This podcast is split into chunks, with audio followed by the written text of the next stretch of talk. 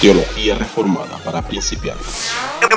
Hablamos de Temas de este mundo, teología y culturales. Teología reformada para principiantes. Tu podcast. Tu podcast.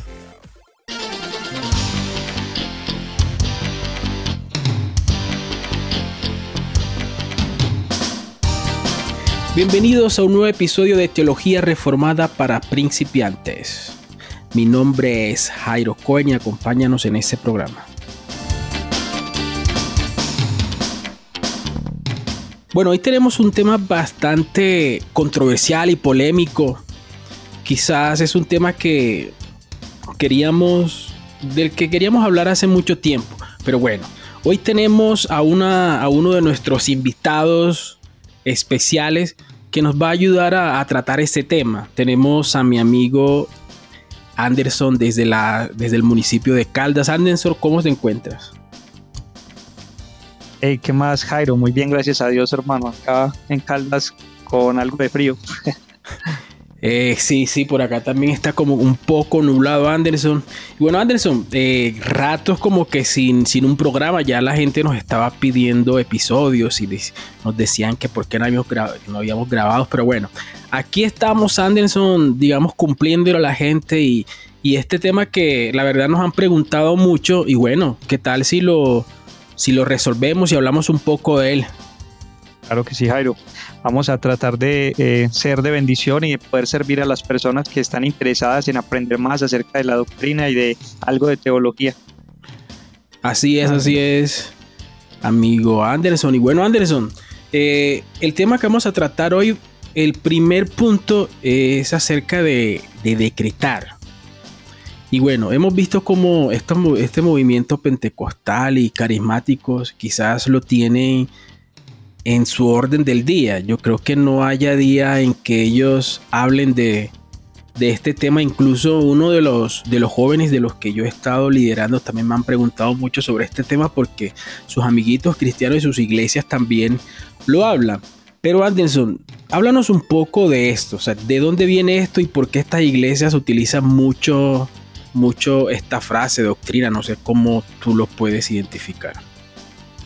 Bueno, Jairo, yo creo que ese pensamiento, eh, bueno, tristemente tengo que decir primero que todo que mucho de la iglesia del siglo XX, del siglo XIX en adelante, absorbió corrientes y pensamientos secularizados y pensamientos incluso paganos. Creo que eso es lo que estamos viviendo hoy en día. Eh, principalmente este término lo utilizan, esto de declarar, este pensamiento de decretar, de...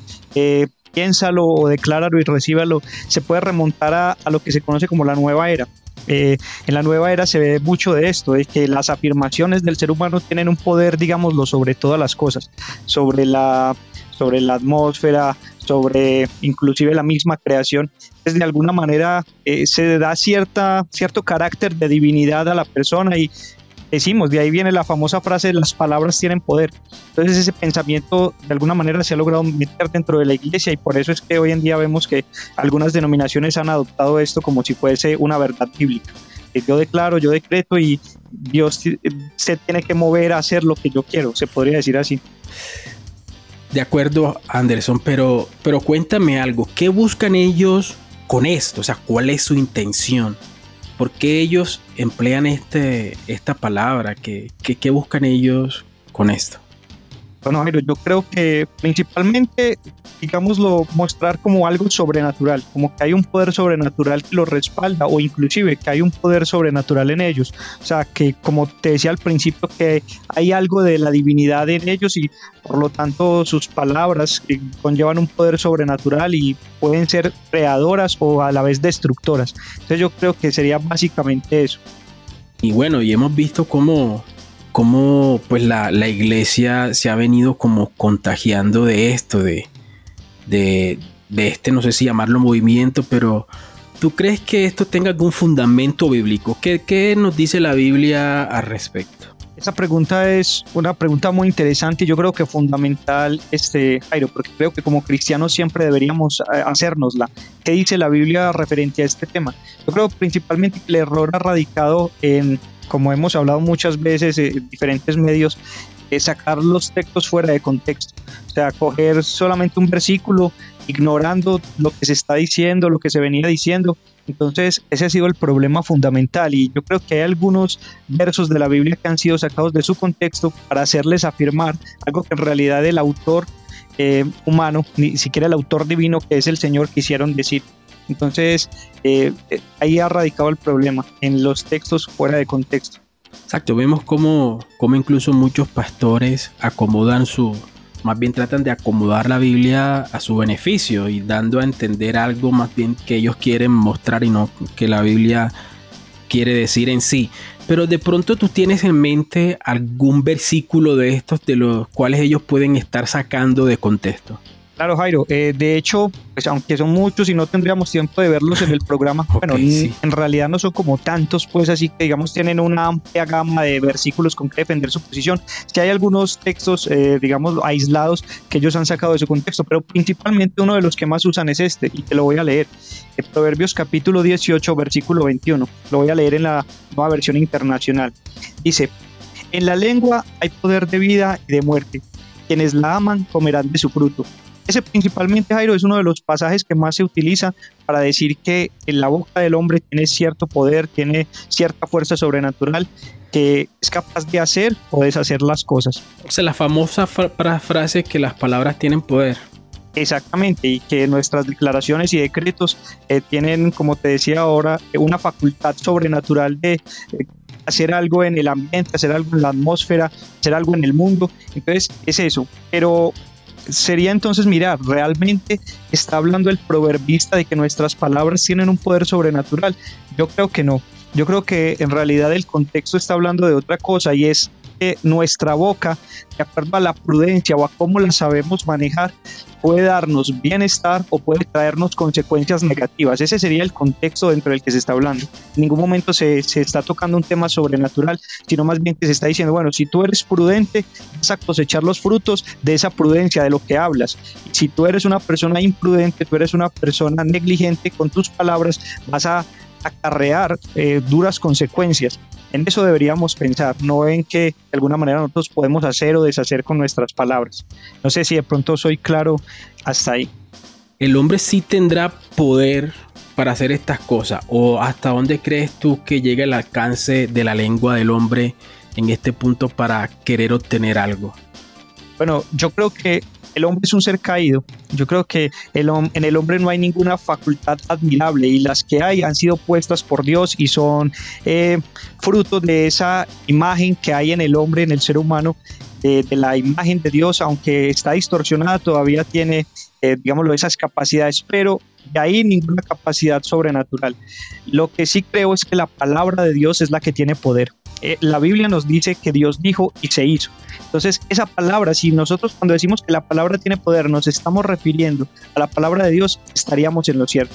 Más, como te digo y vuelvo y reitero, no creo que en el hombre haya ninguna facultad sobrenatural ni ninguna autoridad para declarar o decretar y que Dios se tenga que ver movido a obedecerlo.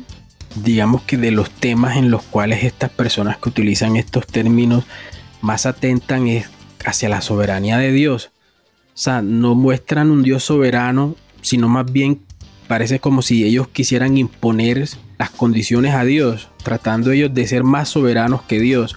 Como que yo de, Dios te decreto que hagas esto, como dándole, como teniendo como una autoridad por encima de la de Dios. Y yo creo que esta es una de las, de las cosas que personal, personalmente a mí más me aterran. Y, y vemos como estas personas no tienen como ese, digamos, ese temor por hacia Dios frente, frente a estas cosas.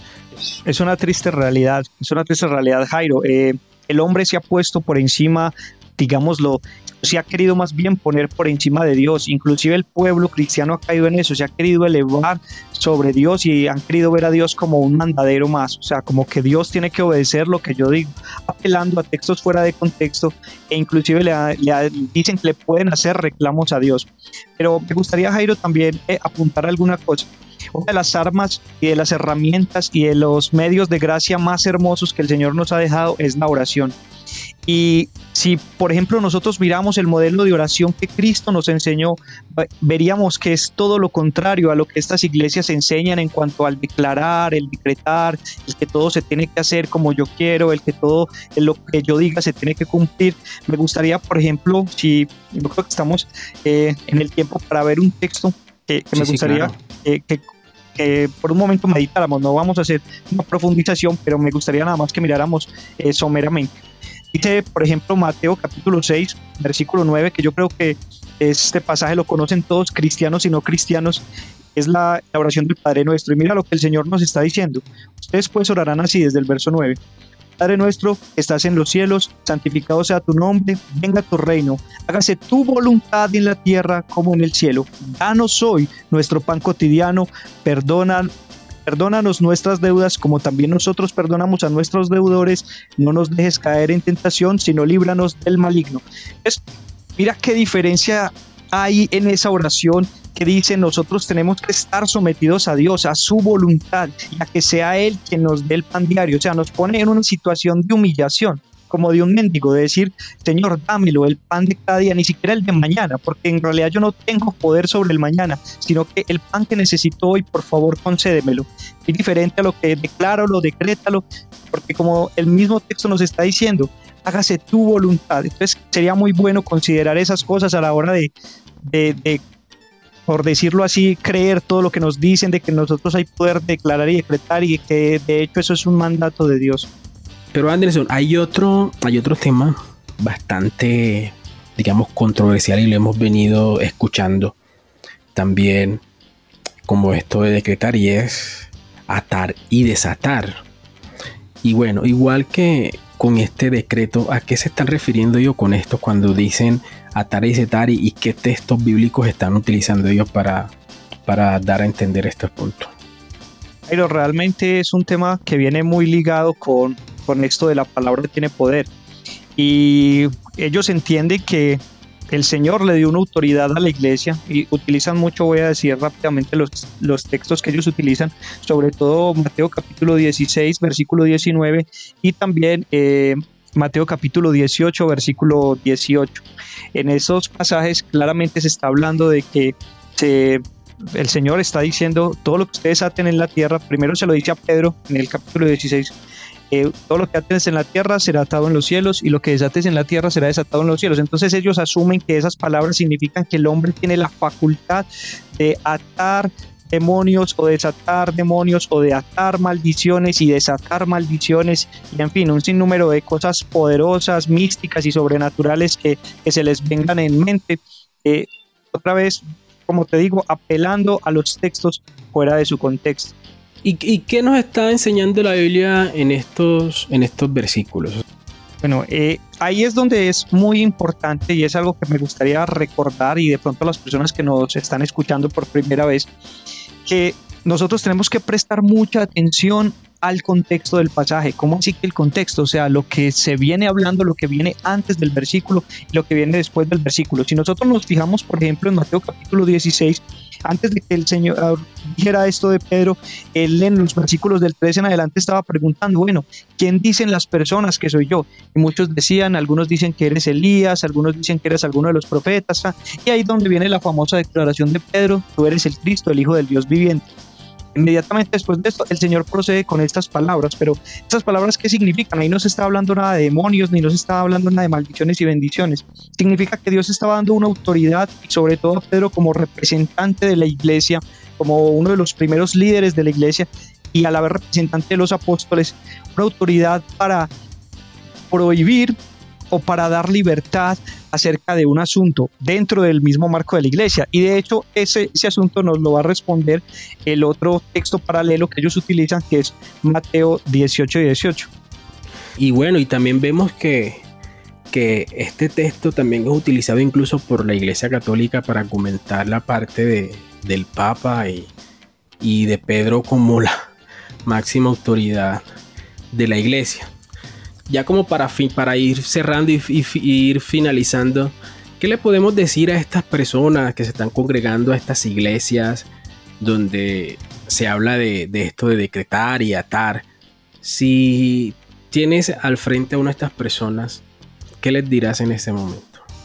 Bueno, yo les diría que antes de confiar en la palabra del hombre, creamos a la palabra de Dios. Y como te digo, y nunca debemos sacar un texto de su contexto. Yo alguna vez escuché eh, a alguien decir que Dios no es responsable de lo que él nunca ha dicho.